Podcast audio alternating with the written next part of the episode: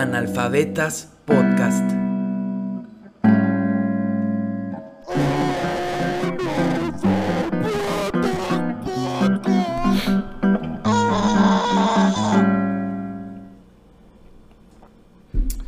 Pinches libros.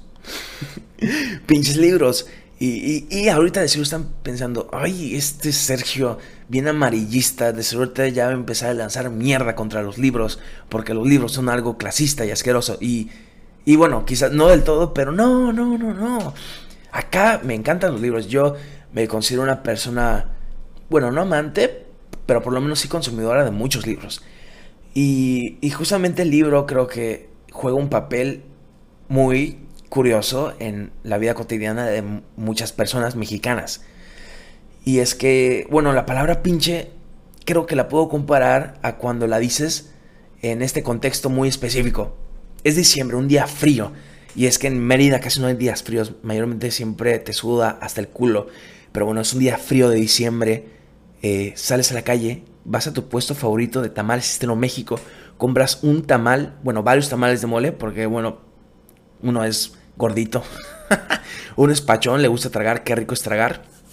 Bueno, compras tus tamales de mole, tus tamales de salsa verde, de rajas, eh, dulces, bueno, no soy fan, pero cada quien. Y bueno, los traes a tu casa, los abres, le quitas la, la hoja, agarras tu tenedor, partes un pedacito, te lo metes en la boca y lo que sale de ahí es pinches tamales de mole estilo México. ¡Qué delicia! Qué cosa tan exquisita. Y ah, no termina ahí la cosa, o sea, ahí va como que esta cosa quizás un poco contradictoria, pero quizás no tanto, pero sí curiosa. Bueno, te comes tu segundo tamalito mole y ya sientes ahí cierta satisfacción y dices, ah, ok, podría parar, pero no quiero, chingue su madre, quiero, quiero comer más tamalitos de mole porque están muy ricos. Y bueno, vas por el tercero, vas por el cuarto y ya por el quinto te acabas el quinto y dices otra vez, pinches tamales de mole. Pero ya con esta cosa así como que, ¡ay! Contras, ya sé que el día siguiente voy a tener tremenda diarrea y no me arrepiento, no me arrepiento. O sea, me la pasé bomba y después me la voy a pasar bomba en otro sentido, en un sentido más del baño y de una media hora muy horrible, con cierta diarrea o con estreñimiento, no sé, cada quien, pues lleva ahí sus productos en su estómago, ¿no? Pero, pero es esta, esta cosa tragicómica, agridulce, que bueno, se puede tener de distintos frentes, ¿no? Y lo que pasa con el libro es que creo que para muchas personas, bueno, al menos que tu familia tenga una cultura como que lectora muy fuerte o que sea intelectual o artística, bueno, este no, no, fue, no fue mi caso, si bien creo que mi, mamá leía muchos libros, desde pequeño pues no se me inculcó una, una, no una teoría, ¿qué teoría? No se me inculcó una teoría de, lectura o que me enseñara que el libro, más que un producto o más que, que un ornamento, pues era justamente como un mundo, una cosa bien padre, ahí así bien, bien chaborruco, ¿no? Ah, pues está bien chido. No, pues que los libros eran una cosa súper importante en la vida cultural no te enseñan eso, ¿no? Y creo que la experiencia vital primeriza para todos los mexicanos es otra vez la pinche escuela. Pinche escuela, o sea, el, libro en la escuela pues era una cosa necesaria y obligatoria. Si no llevabas libros, si no lo comprabas o si no lo llevabas, pues eras excluido, eras como que, ay, pues eres que no, no tiene libro ay, ve ahí compartir el libro y nada más no hagas nada, ¿no?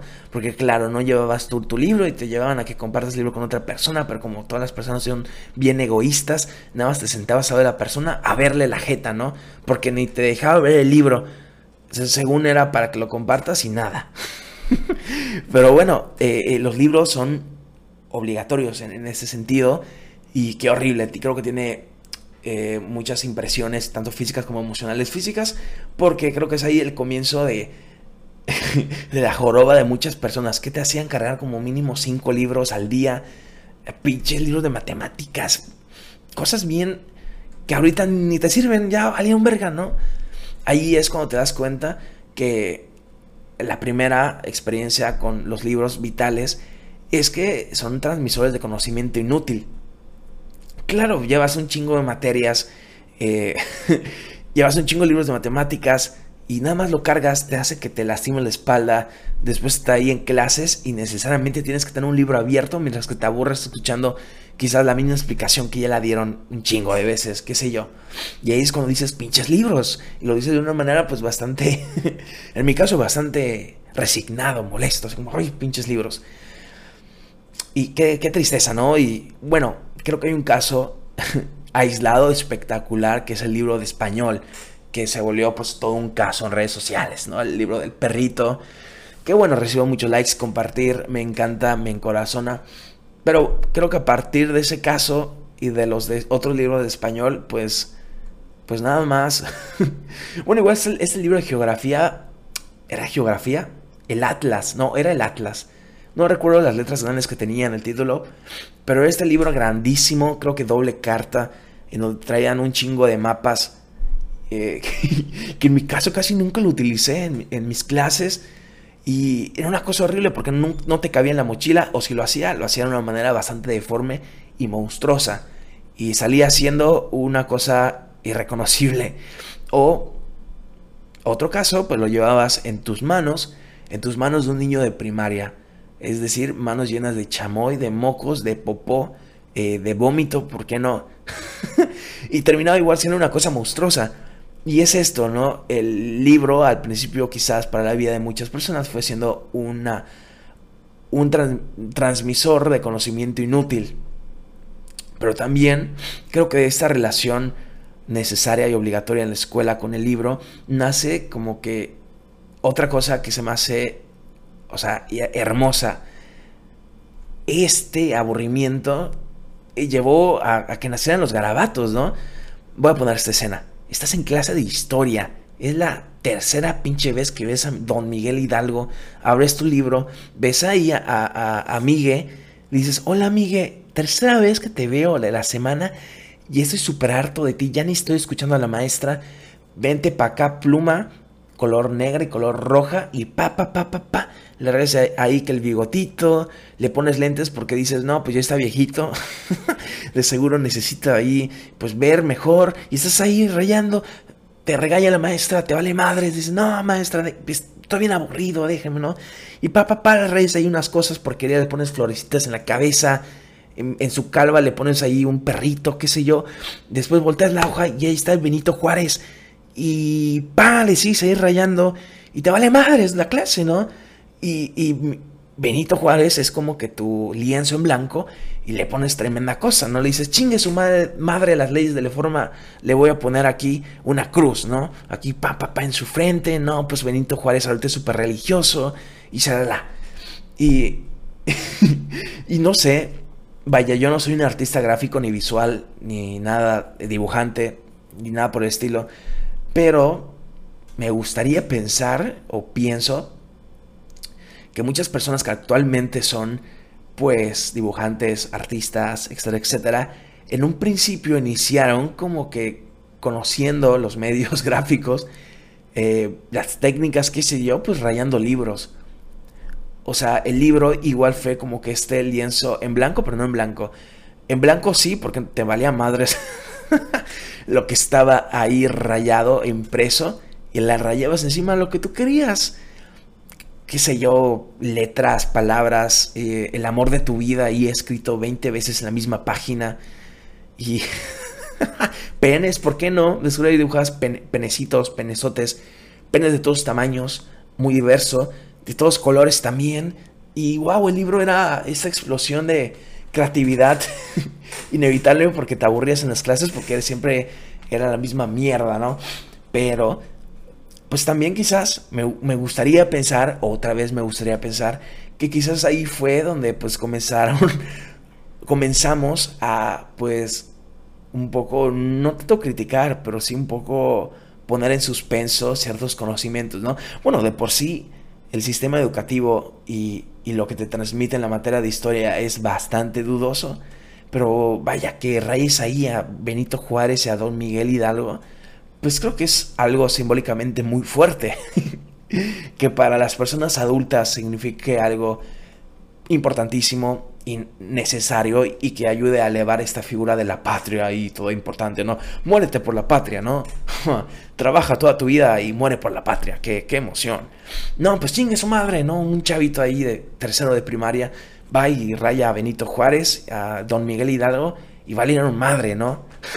ya después cuando creces, pues te obligan y te meten otras ideas, pero en ese momento no, en ese momento no te importó ninguna idea preconcebida de la patria ni nada así, no, ahí querías nada más expresarte, pasarla chido, pasarla, pasarla bien, pasarla bien igual, o sea, creo que era bastante entretenido, no sé cuántas veces, cuántos juegos eh, de gato se jugaron en un libro de historia, en un libro de matemáticas, y qué padre, y es ahí pues, este, cuando estas experiencias, pues bastantes contradictorias de que este libro igual te pesaba, pero al mismo tiempo pues era tu lugar, tu espacio de entretenimiento, ¿no? Eh, te aburría, pero igual te la pasabas bomba rayando un libro. Eh, pues hace que, diga yo, pues, muy contento, pues pinches libros. Ah, esa fue pausa para que tome agua. pero bueno, ¿por qué hablar de libro, no? No, pues porque es literatura, ¿no? sí, creo que, que, bueno, el tema del libro si es un podcast de literatura, pues creo que sería uno de los primeritos, ¿no? Eh, bueno, creo que ya he repetido que eh, muchas veces que estudio literatura, bueno, estudio literatura y lo primero que te dicen es que, oye, ¿cuántos libros has leído? Oye, qué padre, ¿cuántos libros tienes, carnal? Y cosas así. Pero sí, literatura básicamente se asocia con libros y por eso estamos haciendo un episodio de eso. Pero también porque hace unos días, bueno, esto se va a publicar el lunes, y el día del libro fue el viernes 23. El lunes va a ser el día, creo que 26.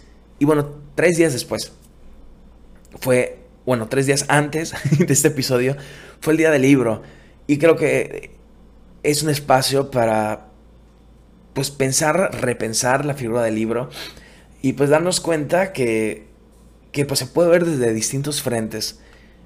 Y creo que, además de este frente muy vital, y muy escolar que ya les presenté, hay otros frentes inevitables. Y es que el libro igual, en vez de que sea esta cosa hermosa, en donde puedes como que romper barreras, romper muros, llenarte de conocimiento, pues es más bien una cosa ornamental.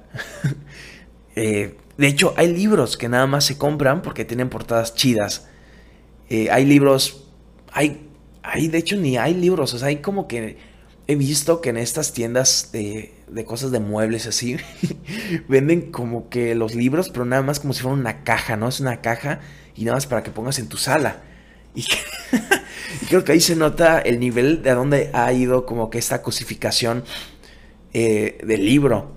Y pero obviamente igual hay muchas personas que nada más compran libros para coleccionar y no hay nada malo de eso. Creo que es igual de válido que, que lo compres para que te lo leas mil veces pero igual es como para pensarse y para tomar en cuenta. Porque igual el libro al fin y al cabo pues está eh, insertado necesariamente por nuestros tiempos en el mercado. Y ahí va como que igual un poco de esa crítica al libro, ¿no? Que ahorita cuesta un chingo un libro. Vaya, el, el salario mínimo creo que con tres salarios mínimos ya te puedes comprar como un libro chido no sé, buena traducción, buena portada de un autor, autora, como que más, más para acá que para allá. Y bueno, eso es una de las críticas terribles. Pues porque el libro ya se vuelve algo inalcanzable. Em, pasa mucho como estudiante que buscas cierto libro, pero resulta que está en una editorial que nada más lo publicó una vez en su vida y ahorita lo buscas en Amazon y te cuesta 6 mil pesos, ¿no? Y tú así de, ¿qué? a ver, a ver, a ver. Mi colegiatura cuesta casi eso y tengo que pagarlo para un libro, así como que, uy, sí te roza demasiado, ¿no? Y hay, hay muchos libros en donde hay conocimiento muy chido, pero pues es inaccesible por el precio. Y bueno, está, está, está, está, está tremendo, pero también, pues, o sea, hay que como que igual adentrarnos en los mecanismos de producción de un libro. Bueno, para hacer un libro se necesitan un chingo de personas. vaya, a veces parece que nada más se necesita la autoría y la editorial, ¿no? La autoría, pues la persona que escribe el libro, pero pues no. Ok, está la autoría, está la, obviamente, el editor. En el caso de que sea en un idioma ajeno al que se va a publicar, pues se necesita una persona que traduzca. Eh, un diseñador, diseñadora, una persona eh, que lo va a distribuir, la cuestión igual de, marketing, que ahorita ya no solamente es en físico, sino que igual es en redes sociales. Y bueno, se termina haciendo toda una línea de producción inmensa. Y eh, según aquí un artículo de El País, la mayoría de los autores, autoras, nada más sacan un 10% de la venta de un libro. Y los demás porcentajes, que son un poquito más, bueno, que son mayores, pues se van en la distribución, en la publicación, en la venta, en la impresión y nada más un 5% se va como ganancia. o sea, lo, de, lo demás, pues, eh, vaya, es parte de la producción. Y ahí creo que igual, va, pues piensas que dices, bueno, vaya, en la lógica del mercado, pues el libro, el, el costo del libro está más que justificado. o sea, no sé, un libro cuesta 300 pesos y el autor autora, si no me falla, si no hago un Jordi Rosado en, Big Brother, si no me fallan mis números, sería 30 pesos, ¿no? Y el 5%, 15 pesos. Y al mismo tiempo, ahí es cuando tú ya entiendes ciertas acciones de las editoriales, por ejemplo, de que publican después puras superventas, ¿no? No sé, Alfaguara de repente saca puros libros de películas. Y digo, no, no es que sean buenos libros o malos libros, creo que esa forma de valorar está no es sostenible, pero bueno, hay libros buenos de películas y hay buenos buenos libros superventas, malos libros superventas, etcétera, etcétera. Pero al fin y al cabo ese es más bien un criterio pues personal eh, que lo puedes justificar más o menos, ¿no? Pero bueno, ves editoriales como Alfaguara que publican después un chingo de libros de películas pero entiendes que pues justamente necesita vender un chingo, ¿no? Y que quizás y esta venta de superventas, de best sellers, ayuda a, a sustentar a las publicaciones de autores, autoras que quizás no alcancen muchas ventas, pero que son exquisitos, exquisitas, ¿no? No sé, capaz y, y la superventa de cierto libro ayude a, algún escritor, escritora eh, que apenas está apareciendo a que se pueda publicar. Y es ahí cuando quizás los precios del libro están pues justificados y que en sí lo que está de la mierda es en sí el sistema y la lógica del mercado, porque igual si lo ponemos en contexto, ok, vas al Gandhi, que está en una plaza, bueno, aquí en Mérida está en la plaza Galerías, y vas a la tienda de al lado, bueno, la tienda de al lado creo que es una joyería, ahí los precios pues están carísimos, pero si vas a otras tiendas de la misma plaza, vas, qué sé yo, a, un, a una tienda de fast fashion, una playera toda blanca, quizás y te cuesta apenas, te va a costar un libro, ¿no? Una playera y las playeras de esas se, eh, se gastan como polvo, o sea, te la pones cinco veces y después ya se ve toda fea y la tienes que utilizar como trapo y cosas así. Y bueno, el libro, pues no, el libro va a durar un chingo, ¿no? Y es ahí cuando si lo pones en comparación con otros productos, pues dices, bueno, Mm, quizás el precio no está tan mal. Y quizás sí es un precio inevitable. O no sé, enfrente del Gandhi de galerías hay un chilis. Vas al chilis y estoy seguro que un libro te cuesta una hamburguesita pequeñita porque ahí está bien pinche caro el chilis. Y es una cosa que la vas a cagar después. que la vas a cagar en un ratillo. Si tienes un sistema digestivo muy rápido, la vas a cagar mañana. Pero te va a salir por el ano. Y el libro lo vas a tener un chingo de tiempo. Y lo puedes revender o lo puedes prestar, lo puedes regalar. Y es ahí cuando te das cuenta que pues esta imagen del, del libro como un producto hay que reinventarla. Y luchar más como una imagen más artística. Como un producto más no un producto, perdón, una cosa, un objeto más estético o algo que va más allá de un objeto, quizás una unión más espiritual, más mental. Y, y bueno, creo que esto igual del mercado pues nos hace pensar mucho y pues igual se puede pensar que muchos libros, eh, bueno, que la venta de libros pues necesariamente afecta al medio ambiente, ¿no? Y bueno, no digo que no hay que preocuparse por el medio ambiente, claro que sí, Pero ahí hay muchas, creo que, alternativas. Mm, vaya, creo que igual hay librerías de segunda mano, pero pues igual hay, hay, un chingo de lugares donde puedes comprar libros de segunda mano y está, están deliciosos, o sea, te salen más baratos. Eh, reutilizas un libro, las ayudas a salvar. Y acá quiero mandarle un saludote a la. ya vamos con los saludos, ¿no? A, a esta tienda de Instagram que se llama leídos.mx, pues que se dedica a revender libros a segunda mano muchas veces, algunas veces nuevos, pero bueno, te los pone a un precio bastante accesible y, y bueno, está increíble. Pero pues igual hay otras formas, hay otras tiendas, creo que hay una aquí por el centro, por la Came, em, la librería Badu, que creo que está por pensiones, que es estas librerías que venden de segunda mano, y, e igual literatura local. Eh, vaya, no, no necesariamente la única forma de acceder al libro es quizás con estas grandes producciones, ¿no? Igual, yo soy un gran consumidor de libros en el marketplace de Facebook.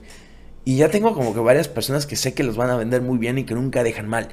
Y estoy segurísimo que la venta de drogas que te ponen en las películas es más cercana a la venta de un libro que a la venta de, en la vida real de las drogas. No sé, aquí un saludo a Libripedia. Libripedia, bueno, no sé quién sea él o la dueña. Pero bueno, me lo, vende una señora, ¿no? Entonces, papá, papá, nos ponemos de acuerdo que nos vemos en la macroplaza, vamos a la macroplaza, eh, me bajo y al ladito de la puerta hay una señora con la, bueno, con el tapabocas todos se ven serios. Y bueno, está seria y está viendo de un lado a otro buscando a su comprador y tiene algo en la mano, parece una cajita de lejos. Te acercas y es un libro, pero es como que este ritual bastante curioso que bueno, nunca deja mal y está padrísimo tener un libro usado. Yo antes era de los que como que santificaban mucho al libro en el sentido de que, ok, voy a comprar mi libro de alianza eh, editorial y lo voy a cuidar como si fuera la última coca del desierto, como dirían nuestros papás. Porque lo cuidabas un chingo, bueno, lo cuidaba un chingo, que no le pasara nada, y inevitablemente se terminaba lastimando en algún lugar, y yo me terminaba aguitando, y pues chale, ¿no? Pero pues ya me di cuenta que parte de apropiarse de un libro no solamente es leyéndolo, obviamente, sino que es igual pues haciendo tuyo. Y ahorita me encanta rayar libros, creo que es algo que heredé de, de esas épocas escolares, pero sí, o sea, agarro un libro, le pongo mi nombre, fecha, eh, lo rayo, su, eh, subrayo lo que más me gustó, lo hago mío, si se cae y se rompe de algún lugar, digo, ah, es más mío, ¿no? este accidente lo hace más para acá que para allá. Y es, y es como que esta cosa muy padre, igual después cuando compras un libro usado, pues el libro ya pasó por un proceso que ya no es, ya no es, ya no es solamente el proceso de producción y de impresión y de edición, sino que es este proceso igual de apropiación de otra persona, que de repente, no sé, me llega un libro, tiene un cierto nombre, tiene ciertas cosas subrayadas, eh, tiene ciertos daños que te hace pensar como que, wow, ¿qué? ¿Por qué tantas cosas pasó este libro todo ya madriado? Y además, bueno, obviamente pues hay ciertos límites, quizás, obviamente si no se puede leer esa cosa, pues pierde cierta función. Pero bueno, aún así sigue siendo una cosa eh, increíble y que la relación que te puedes dar con él puede ser bastante personal y, y pues incluso creo que catártica, ¿no? Como que apropiarse de algo está increíble. Y bueno, en cuestión de costos en libros de segunda mano, creo que ahí se cambia ya, ya bastante. Creo que hay libros de segunda mano desde 100 pesos, 200 pesos. Ya los, los costos se vuelven súper accesibles. Y bueno, para ya terminar esta primera parte, quisiera nada más dar la introducción de, lo que siga, que en realidad el, libro, más que pensarlo como un objeto económico, un producto, como una cosa ornamental, pues hay que pensarlo más bien como un objeto, una cosa con la que nos vamos a relacionar espiritualmente, mentalmente, estéticamente. O sea, muchas veces el libro puede ser una obra de arte y ahí como que encuentras de repente que, vas por allá y, compras un libro de cierta editorial independiente y lo ves y dices, no, no, no, no, qué, qué belleza, qué belleza, qué cosa tan bien hecha en diseño, en escritura, en edición, en todo, ¿no? Y, y wow. Y bueno, dicho esto, pasamos a los comerciales.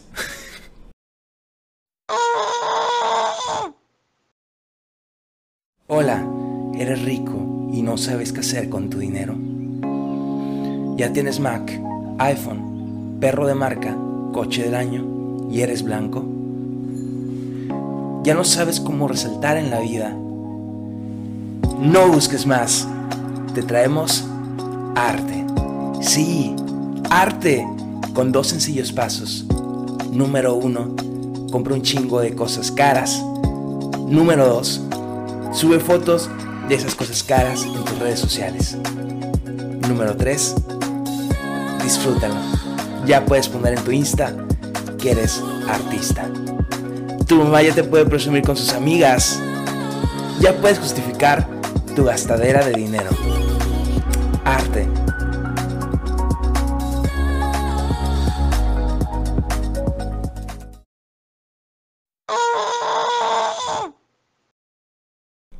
Y volvemos a su programación favorita, al estudio, al estudio comedor. Oigan, igual una disculpa antes de continuar por mi voz. Soy alérgico a la humedad y viene un frente frío y pues me jodió la garganta. Ah, pero aquí al tiro, ¿no? vamos bien, vamos bien. Y bueno, el libro, el libro como una obra de arte, pues es, creo que es súper satisfactorio y es este vínculo muy fuerte que haces con un objeto que se siente genial. Genial porque te lo puedes apropiar, puedes escribir lo que sea. Eh, genial porque lo puedes poner en el lado que tú quieras, lo puedes guardar en un cajón, lo puedes poner en tu librero, lo puedes poner en tu mesita de cama, lo puedes poner en la mesa de tu cocina, qué sé yo. O sea, es una cosa movible y, y bueno, te encuentras después unas joyitas. Eh, me encantan a mí los libros de esta editorial que ahorita creo que ya se ha vuelto un poco más grande, pero creo que inició con cierta independencia, que se llama Almadía. Y recuerdo que compré libros usados en el Facebook, obviamente, como no, una edición de los de cuentos chinos cortos. Eh, y wow, wow, wow, wow, el diseño una cosa tremenda. O sea, normalmente eh, la camisa del libro, bueno, es este como que papel que cubre la, el, el libro, ¿no? que cubre eh, las tapas de los libros. Y la camisa, pues normalmente es como que el mismo diseño del libro, ¿no? clásico, que le quitas la camisa y la misma cosa de portada de la camisa eh, lo tiene la portada del libro, ¿no? Pero la camisa de, de los libros de Almadía son como que esta es parte de un diseño, ¿no? Entonces, por ejemplo, la camisa de estos cuentos cortos chinos era que eh, el diseño de la camisa era un tigre y con una mirada amenazante y se le quitaba la camisa, se guardaba esa misma mirada, pero ya era eh, un hombre chino, ¿no? Y era como que, ¿qué? Y bueno, la edición de adentro, eh, impecable, igual las traducciones se leía riquísimo y es cuando dices, no manches, le quiero poner este nombre a mi libro y lo quiero rayar las veces que sea necesario para hacerlo más mío. Y hay otras editoriales, hay, hay estas que sí están un poco más caras, que se llama Imperión, que es mayormente de autores, autoras que se dicen traducir. Entonces hay una edición de unos haikus, hay una edición de la poesía completa de Samuel Beckett, que no manches, está, está así riquísima. Y últimamente eh, me encontré una editorial que se llama Alias, que compré en, en leídos.mx, en esta, en, esta página de, de Instagram. Un saludote a, esa página otra vez. Y bueno, en esta, en, una editorial que se llama Alias, que no tiene, es sin fines de lucro. O sea, vaya, compras el, libro y no hay ninguna ganancia. Y ahí es cuando te das cuenta que es nada más el arte por el arte. Y abres el... Bueno, la portada del libro es impecable. Eh, era un libro sobre una conversación de John Cage y se llama Sobre los pájaros y bueno, la portada era pájaros con ciertas cosas otras ornamentales. Soy pésimo describiendo portadas, pero bueno, era muy hermoso y lo abrías el libro y te das cuenta que era una fotocopia, pero bueno, no, obviamente una fotocopia ahí de ahí toda fea, una fotocopia bien hecha, pero una fotocopia creo que de una edición de un libro colombiano de los años 80 que ya era inconseguible. Y bueno, la propuesta de este libro era fotocopiar y publicar como libros eh, ciertos títulos ya inconseguibles y que formaban parte del acervo cultural de la humanidad. Y bueno, es, esta idea igual que, pues no necesariamente, pues acercarse al libro es acercarse a, a estas grandes editoriales, a este a esta idea de producto o de mercado, sino que acercarse al libro puede igual acercarse a estas ciertas posturas hermosas, ¿no? De que el conocimiento es de todos, no hay en realidad una propiedad intelectual única, eh, las ideas no son de nadie, ¿no? Las ideas son de todas las personas. Y bueno, está increíble. Y bueno, creo que igual cabe, eh, pues ahorita eh, que acaba de pasar el día del libro, pues surgieron varias reflexiones. El día del libro, bueno, una cierta investigación en Wikipedia. Nació en 1995. El gobierno español lo, eh, lo a la UNESCO le propuso pues hacer este día que, bueno, celebra el, el libro y las actividades literarias. Y bueno, fue porque en, ese día se creen que nacieron pues Em, fallecieron, perdón, eh, Cervantes y Shakespeare, ¿no? Esos tres, esos dos grandes, pues, de la literatura universal. Y bueno, este día del libro, pues ahorita, pues, coincide igual con la y con ciertas ferias de libro en, otros lugares. Pero igual vi en, en, mucho en internet que se estuvo pues rondando, pululando la idea de que pues la idea del libro ya como este transmisor de conocimiento eh, o como únicamente el transmisor de, obras literarias pues ya está un poco a, em, pues vencida o arrebasada por otras formas de, eh, de transmitir conocimiento y a lo que voy es que el día del libro igual necesariamente ahorita es el día del PDF wow está creo que increíble la cantidad de PDFs que llega a leer un estudiante. Como que todo, no, no entiendo cómo podría yo haber estudiado la universidad sin los pinches PDFs. Como, bueno, hay cosas inconseguibles ahorita y las únicas formas que les puedes conseguir son con PDFs. Y el PDF pues es algo, bueno, la, mayoría de las veces gratuito, pero súper accesible a cualquier persona.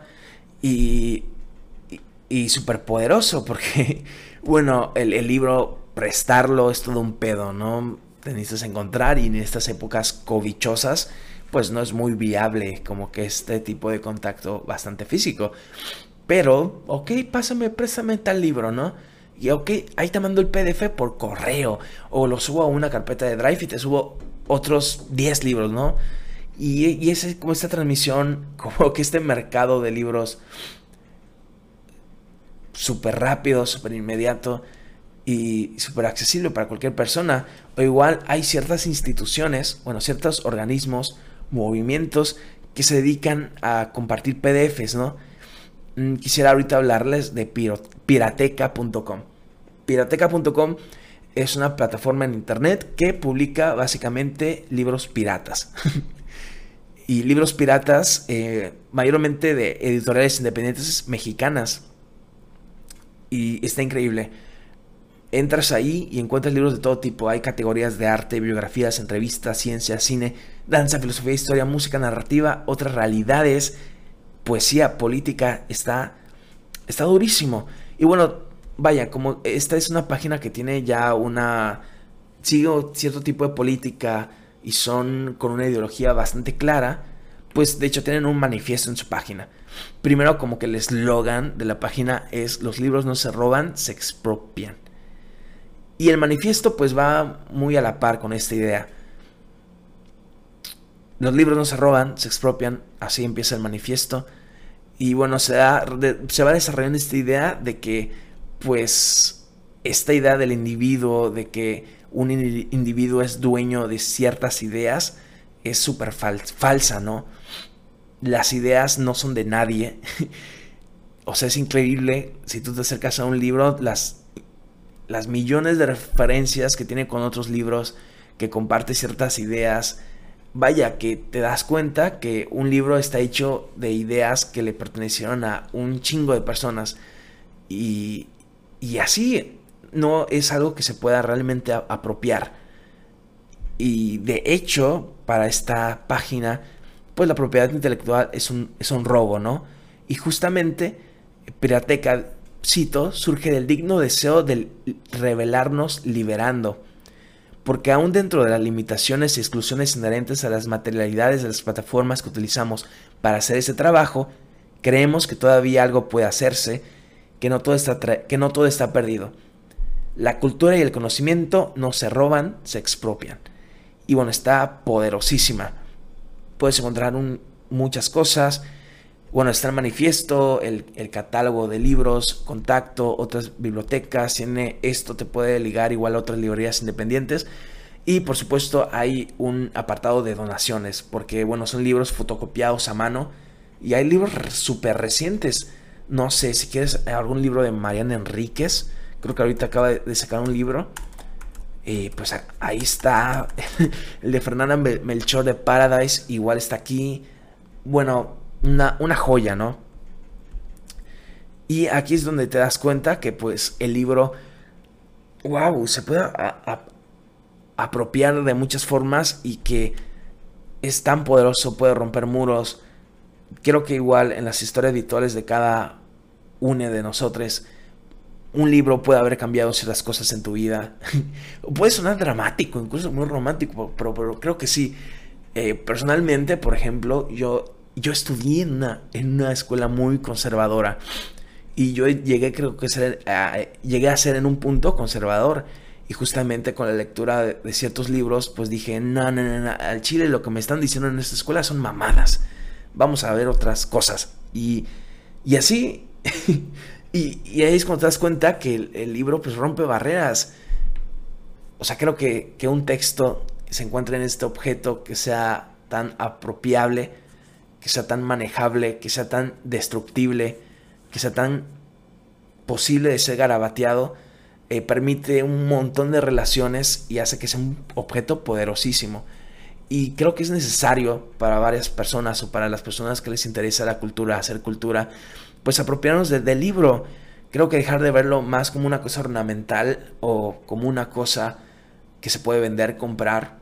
Verlo más como un objeto de arte, un objeto en el que tú te puedes expresar, en el que otras personas han expresado y un objeto que al fin y al cabo es de todas las personas. Y, wow. Y para terminar, nada más quisiera dar las gracias eh, por quedarse en creo que casi una hora de mí hablando solo enfrente de una cámara. qué, qué raro, qué raro. Y les agradezco y espero que estén pendientes.